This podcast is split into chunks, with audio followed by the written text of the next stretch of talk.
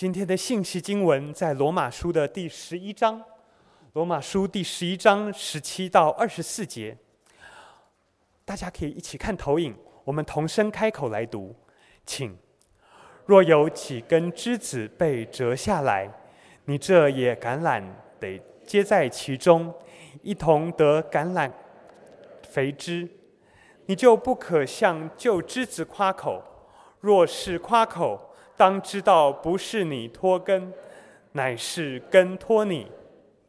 你若说那枝子被折下来是特为叫我接上，不错，他们因为不信。所以被折下来，你因为信，所以立得住。你不可自高，反要惧怕。神既不爱惜原来的枝子，也必不爱惜你。可见神的恩慈严厉，向那跌倒的人是严厉的，向你是有恩慈的。只要你长久在他的恩慈里，不然你也要被砍下来。而且他们若不是长久不信，仍要被接上，因为神能够把他们重新接上。你是从那天生的野橄榄上砍下来的，尚且逆性得接在好橄榄上，何况这本树的枝子本接在树上呢？今天在我们当中证道的是胡维华牧师。他的信息题目是《上帝的后花园》。我们把时间交给胡牧师。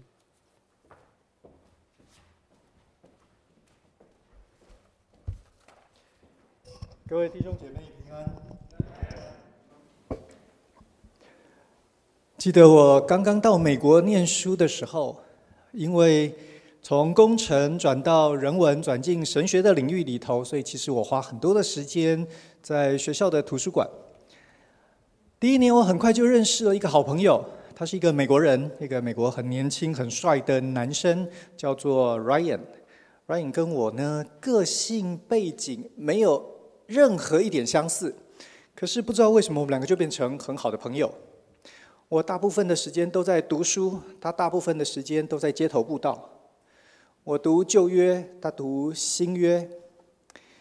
呃，但是因为我们是很好的朋友，所以呢，我们常常一起聊天，分享生活当中的大小事。有一次呢，我在图书馆接到他的电话，他人在呃我们小镇上面的街头，然后碰到了两个犹太人，他跟那两个犹太人传福音。聊了聊呢，他就发现，嗯，跟犹太人传福音好像需要懂一点旧约，所以呢，他就打电话给我。来向我求救，希望我能赶快去呃镇上的咖啡厅跟他们碰面。我一接到电话，心想完蛋了，OK，完蛋了，跟犹太人呃传福音，哇，这个是很大的挑战哈。我其实才刚刚入学没多久，我觉得我什么都不知道哎。弟兄姐妹，到底基督徒跟犹太人今天的教会？跟现代的以色列，我们如何衡量这个关系？我们应该怎么看？我们在上帝的计划，我们在圣经的启示里头，我们到底各自扮演什么样子的角色？是什么样子的思考方法、逻辑，可以解释这两个群体？如果我们看今天，基督徒或者是教会的立场，当然有各式各样，不过有两个最主要的派别。呃，第一个呢是所谓的取代主义，啊，术语叫做 replacement theology。取代主义怎么说呢？取代主义说，今天的教会，你我，我们凭着信心相信了耶稣基督。接受了他成为我们的救主，我们认定他是上帝心意最核心、最重要的，所以我们凭着信心接纳他成为我们的主，我们也就因此取代了旧约的以色列，取代了今天的犹太人，我们承受了约的应许，所有从旧约开始，神对亚伯兰所说的那个世世代代永远不变的约，都应验成就在我们这一群人当中。各位，这叫做取代主义。今天的教会取代了以色列，取代了犹太人。另外一派的立场，我们称它为锡安主义。基督徒的锡安主义怎么说呢？他说：“圣地仍然是属于以色列的，你我和世界上所有的人、民族、国家。”如果我们祝福以色列人，我们就蒙祝福；我们如果咒诅他们，我们就受咒诅。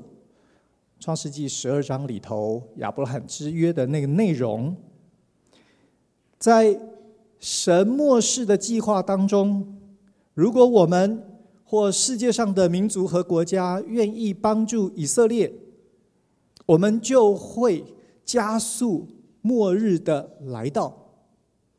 按照圣经里头某一些经文的预言，好像在圣地必须要有第三圣殿的重新建造，好像必须有一些条件要满足，末日才会来到。所以，西安主义认为，基督徒既然相信神的应许，既然接受圣经成为我们信仰当中最权威的指引，所以我们当然应该出于渴望耶稣基督的再来、末日的来到，我们当然就得在行动上面参与在这个过程当中。所以我们当然应该要迎接、拥抱所有有关以色列的事。对于锡安主义来说，今天。在全世界的政治，在中东地区的冲突，都是因为阿拉伯人他们不认识、不了解或者不接受神的计划而造成。这一派人在政治上面比较极端的主张，就是大使馆应该要设在耶路撒冷，应该要帮助他们重新建圣殿等等的。各位，我不知道，呃。你对这两个主要的立场和主义有多少的理解？你个人有多少的认同？其实它不是我们今天新鲜的题目。在我们刚刚所读的经文《罗马书》第十一章，保罗已经开始处理这样子的一个问题。他为什么会需要处理这个问题呢？这是。基督复活升天之后，大约三十年左右的时间了。你可以想象，福音透过使徒，透过初代教会，从耶路撒冷开始，好像呃星星之火哈，像野火一样，就一路一直烧烧往世界各地。门徒所到之地，他们就把福音带到那里，他们见证上帝的大能。很多的人因为这个缘故接受了信仰，加入了教会。三十年的时间过去，一开始福音接触最多的是犹太人。慢慢的，从使徒行传里头，我们发现福音很快的接触到许多的外邦人。这些外邦人也许最早是有一些接触犹太教的，慢慢的。福音接触的人是完全不认识犹太文化，对于旧约圣经完全不熟悉这样子的人，因为神的能力进入他们的心里头，进入他们的生活，他们有了不一样的价值观，他们发现这个信仰真好。各位，这样的人越来越多，他产生了一些问题。什么问题呢？对于第一批的。犹太人对于接触接触了犹太教之后才认识耶稣是基督的这些人来说，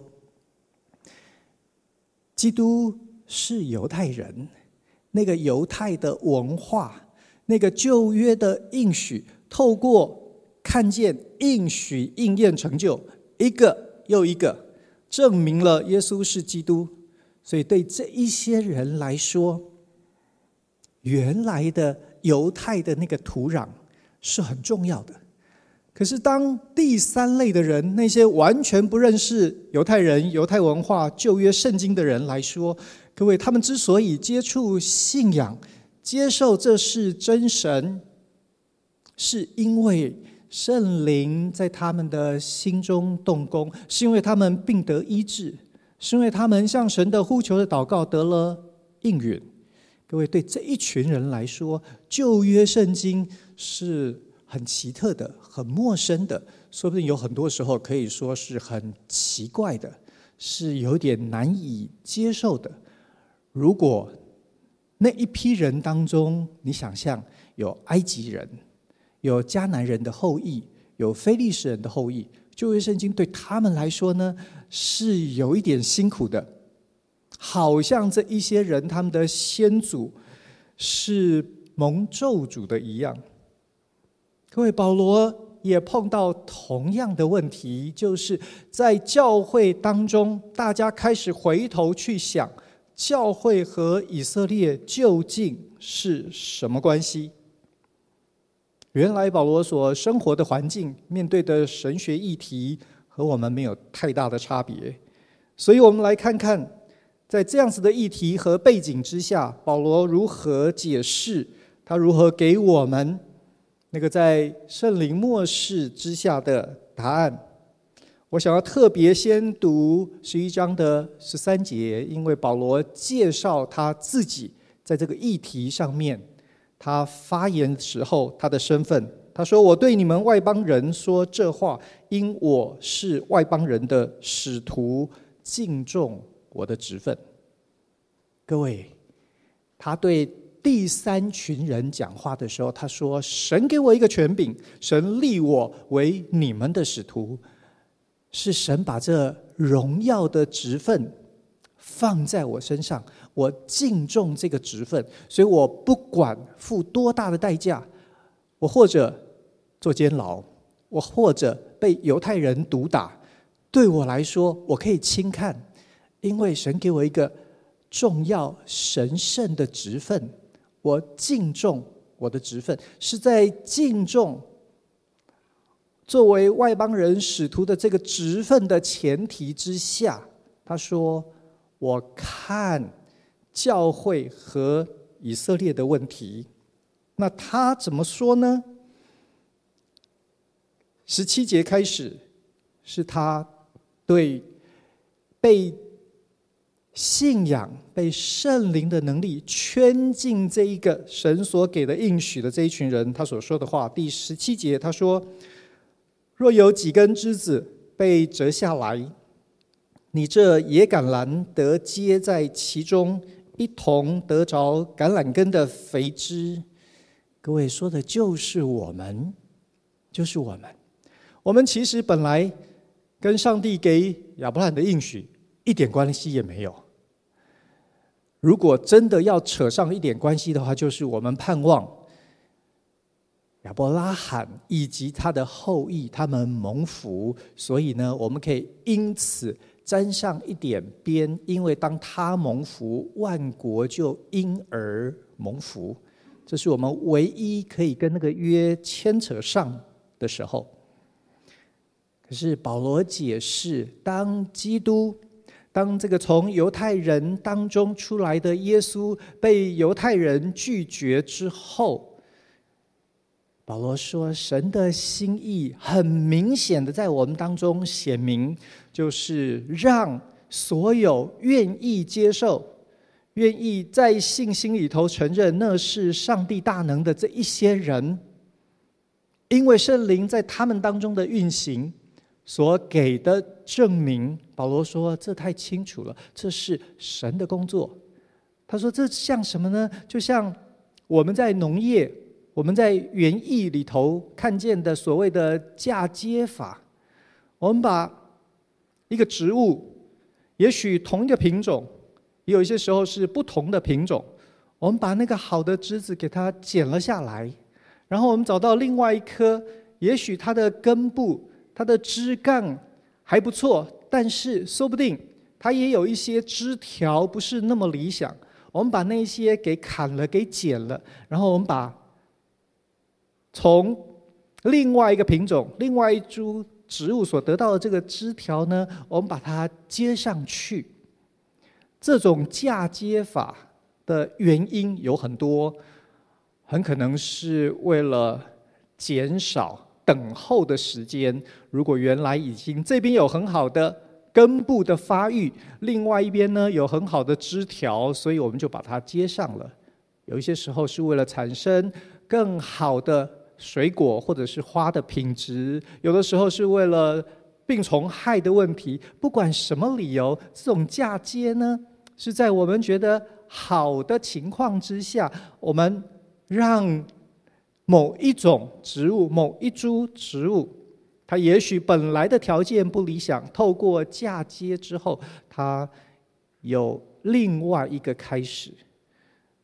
各位，保罗说，我们这一些人是野橄榄。各位，野橄榄什么意思？你知道吗？就是外面野生的、没人管的这种呢，长出来的。呃，如果真的可以结果子的话，通常都是非常不理想。都是很干、很涩，说不定带着苦味，呃，等等，或者果实很小。可是因为透过接枝的方法，我们可以享受这里他说的那个橄榄根的肥汁。各位，对于取代主义来说，我觉得他们碰到的问题是保罗所写的这一节。保罗告诉我们，我们的态度应该是非常感恩的。我们本来跟这一点关系都没有啊，我们哪有资格呢？可是因为我们被接在那好的橄榄的根部，我们享受了那个养分，我们可以快速的成长。我们不再是野生的所产生的，没有任何一点值得人家欣赏的。现在我们所结的果子肥美，人人都羡慕。对于今天的教会和基督徒来说，弟兄姐妹，我们看这个信仰，从犹太人当中，神的计划就是让这个福音透过犹太人。透过圣经当中的这一些人物，透过他们的传承，今天到了我们手中。弟兄姐妹，我不晓得你有没有想过这个问题哈？我们为什么需要读旧约圣经啊？故事当中的那一些人也不特别好，他们有很多问题，有名的没名的，享受很多神的赐福，得到很多恩典的。其实好像也不特别理想，那更别说那一些骄傲自大、贪心，呃，一天到晚只知道自私自利，那那更夸张。如果是这样，旧约圣经、旧约历史、旧约人物，到底跟我们有什么关联呢？我们很多时候读起来好像是找到一些题目来八卦一样，可是。保罗给了我们一个很重要的提醒，他说：“我们接上是为了得那肥汁。”你有没有想过，神在旧约圣经里头给了一整套的礼仪法，就是立位记。可是那一套的礼仪，却是最后在我们的信仰里头废弃不用的。我做宗教研究、宗教比较，弟兄姐妹，我真的从来没有读到另外一个宗教是这样的。郑重其事说他是神神明的心意，颁布了一整套，然后呢，操作了相当一段时间，然后最后说：“哦，这个不用可以。”怎么会这样呢？可是我们的信仰里头它是诶，那为什么会是这样？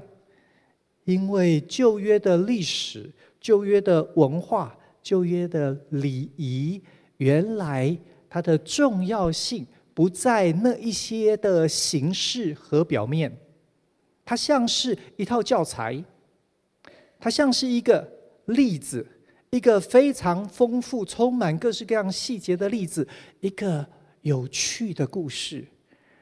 透过这一些人物、角色、时间、地理的改变等等，让我们看见哦，原来人生可以这样，原来人会有这样子的问题，会有那样子的困难和挑战。我们如何在这当中，透过这些历史人物他们所走过的路，弟兄姐妹，我们可以知道我们应该如何行事为人呢？我们可以。很真实的，在这么多好的、坏的例子之后，我们得到非常多的借镜、警戒、榜样、提醒。透过这一些礼仪，我们可以知道，我们可以怎么样子的生活，我们怎样怎么样子的培养我们的品格，怎么样子欣赏人。在上帝的创造当中，被赋予多么崇高的价值和意义。我有时候在想，感谢主，让我们教会里头有很多的人，从老到小，对于这一些仪式感那么的在乎。不管是音乐，不管是艺术，是布置，是我们所唱的诗歌，我们所用的周报。就有人很在乎这些东西，弟兄姐妹，因为是在这里头，我们的生命得到最多的养分。神要透过这一些作为活生生的例子，让我们可以得到肥汁，得到养分，可以成长。除了感恩之外呢，十八。十九二十，保罗说：“你就不可向旧枝子夸口。若是夸口，当知道不是你拖着根，乃是根拖着你。你若说那枝子被折下来是特为叫我接上，不错。他们因为不信，所以被折下来；你因为信，所以立得住。你不可自高，反要惧怕。”各位，今天的教会。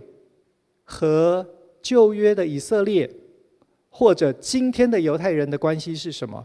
除了我们向着他们，我们有一个感恩的心，是在他们的历史和文化的传承当中，为我们预备了那个信仰的基础、信仰的例子。除了这个之外，他告诉我们，我们要因此得到警戒，我们需要害怕，因为。不是理所当然，因为不是该我们的，我们没有资格说这样子的话，所以我们懂得知道需要保守我们的信仰，需要珍惜我们的信仰。当我们在这个信仰当中一副无所谓、不在乎，各位，我们最后如果原来的枝子都会被砍下，何况我们这是后来。接上去的这一些，当然也可以砍下，当然也可以不要，不是吗？越是这样子的想法，我觉得取代主义越不容易成立。我们没有资格取代，我们不过是被接上去的。当然，在这样子的。讨论当中有一个很自然的问题会产生，就是那以色列呢？从旧约里头，我们看见神信誓旦旦所给的应许和以色列人所立的这些约，那这些如果他们没有资格继续承受，那将来呢？锡安主义。为什么要坚持今天的圣地仍然属于他们？因为他们说神所起的事，那个永永远远，他他得应验，他得成就啊！所以他们坚持以色列仍然是以色列。各位，可是二十三节里头，你看保罗所给的答案。保罗说：“而且他们若不是长久不信，仍要被接上。”因为神能够把他们重新接上。弟兄姐妹，这节经文非常非常的重要。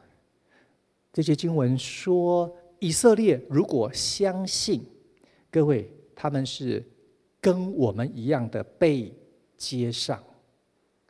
所以讨论教会和以色列，或者今天的以色列，他们在神整个的计划里头，他们的角色地位，我认为这是最重要的经文。他们的原则、他们的过程方法和我们一模一样。他们已经因为不信被砍下，他们要跟我们一样，是因着信心被接上。所以锡安主义很难成立。锡安主义，那个不管今天的以色列犹太人他们做什么事，好像因为他们是上帝的选民，所以他们都是对的。各位，这完全不成立耶！这里告诉你，他们和我们在神的国度里头，既然只有耶稣基督的名是人唯一得救的方法。天上地下没有其他的名，没有其他的方式可以让人回到神的面前，就是凭着单纯、诚实无伪的信心来到。各位，如果是这样，不管你是什么人，说什么样子的语言，留着什么样子的血液，只有一个方法，就是我们大家都是。野橄榄的枝子，我们都是要被接上去的。以色列一模一样。如果是这样，弟兄姐妹，也许我们今天需要用一个新的方法来思考。我们看报纸，我们和朋友谈论政治、国际关系时候的那个态度。这个。橄榄接枝的这个比喻，说不定可以把它稍微扩展成一个古晋东的故事。在古代晋东的王家有两种的花园，一种呢，我们大概把它翻译称它为御花园。所谓的御花园呢，当然是王家的花园。不过称之为御花园，有一个很重要原因是，那里头呢是。珍禽异兽，那里呢是各地珍宝，是所有王用他的财富、权势、能力，从世界各地可以收刮来所有的宝贝，都在那里头。那是非常讲究排场、气势、荣耀的地方。那是王家接待外宾时候去的。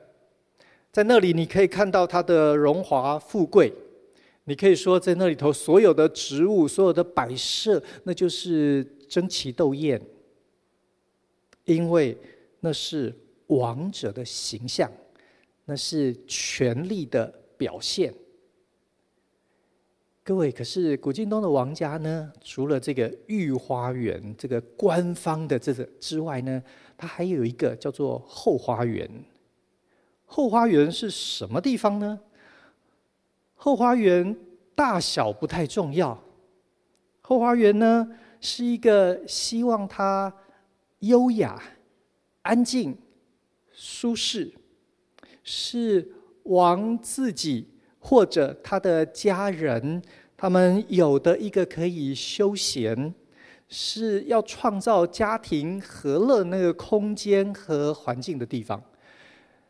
重点不是权力，重点不是排场，重点不是要对外，它是对内，像人，像一家人活着的地方。在福音，在信仰，在教会和以色列的关系，在神末世的计划上面，我们需要调整我们的思维。大部分的人习惯，因为因为我们生活在这个。世俗的世界里头，所以好像到处都是权力地位，是要证明自己。所以那个御花园的思维，似乎在我们的生活空间里头稀松平常。可是各位，如果所有的人都是野橄榄，我们呢根本进不了御花园呢。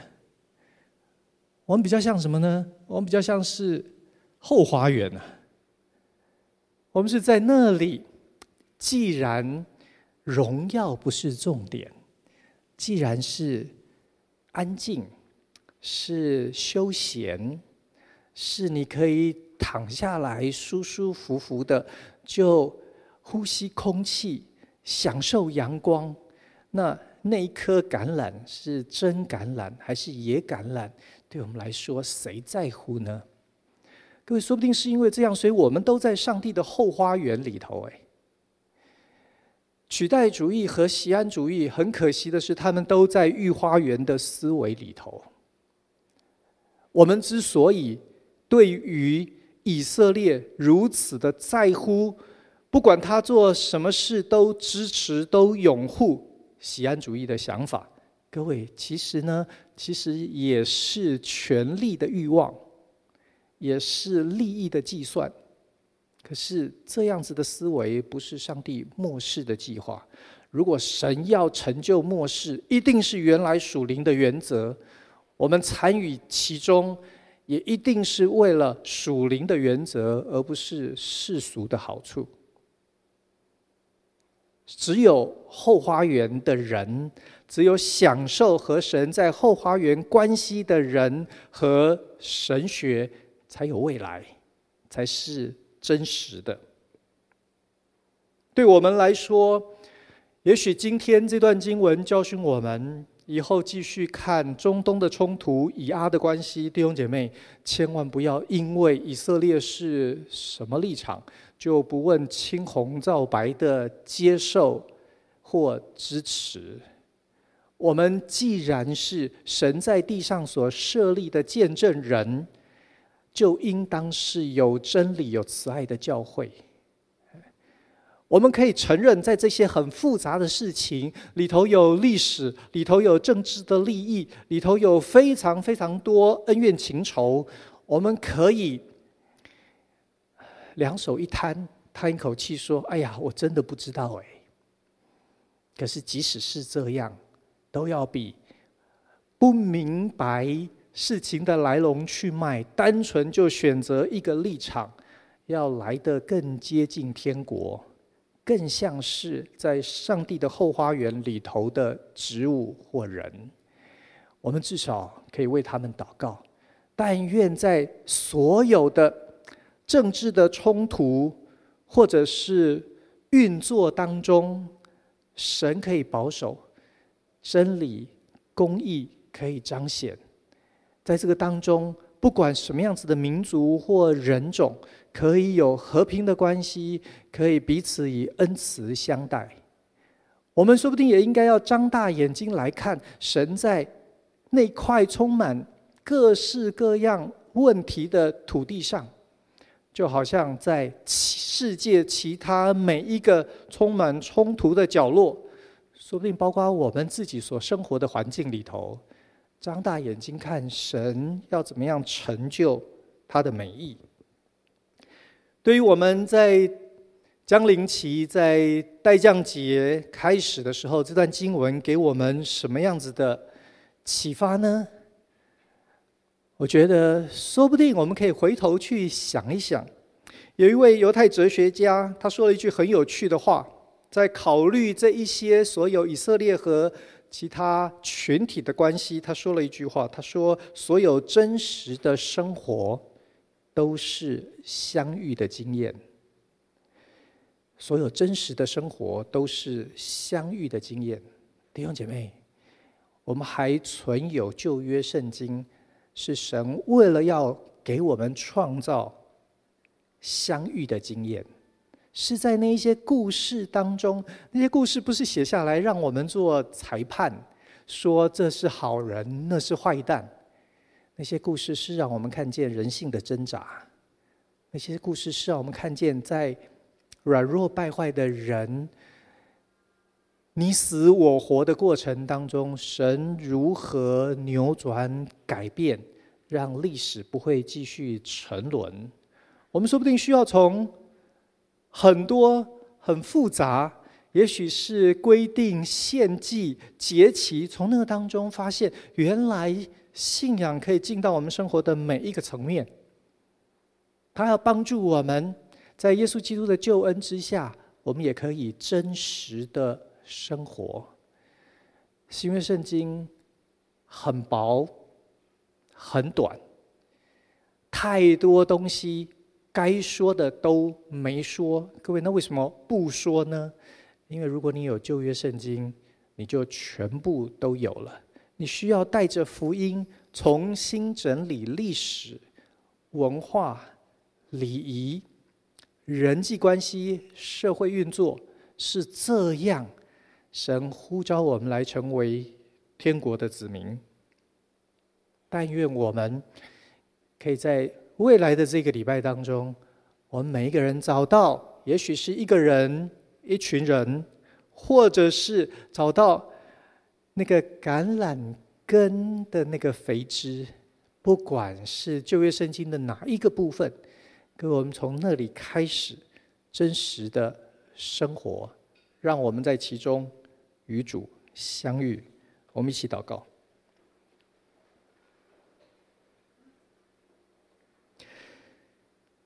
是的，恩主，我们是。何等的人，你竟然拣选了我们，叫我们可以接在你永恒的计划当中，你充满美善的心意里头。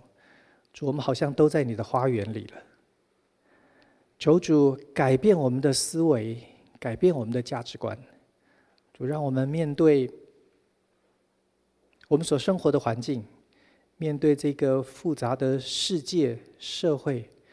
就但愿你把我们街上的生命可以活得不寻常，我们可以活出你心意当中的真实和美善。愿主在我们等候你为我们降生的这一段节期当中，常常透过经文、透过诗歌、透过我们所读的文章、我们所接触的。布置、摆设、艺术，就让我们在那里面和你真实相遇。祷告靠耶稣的名，阿门。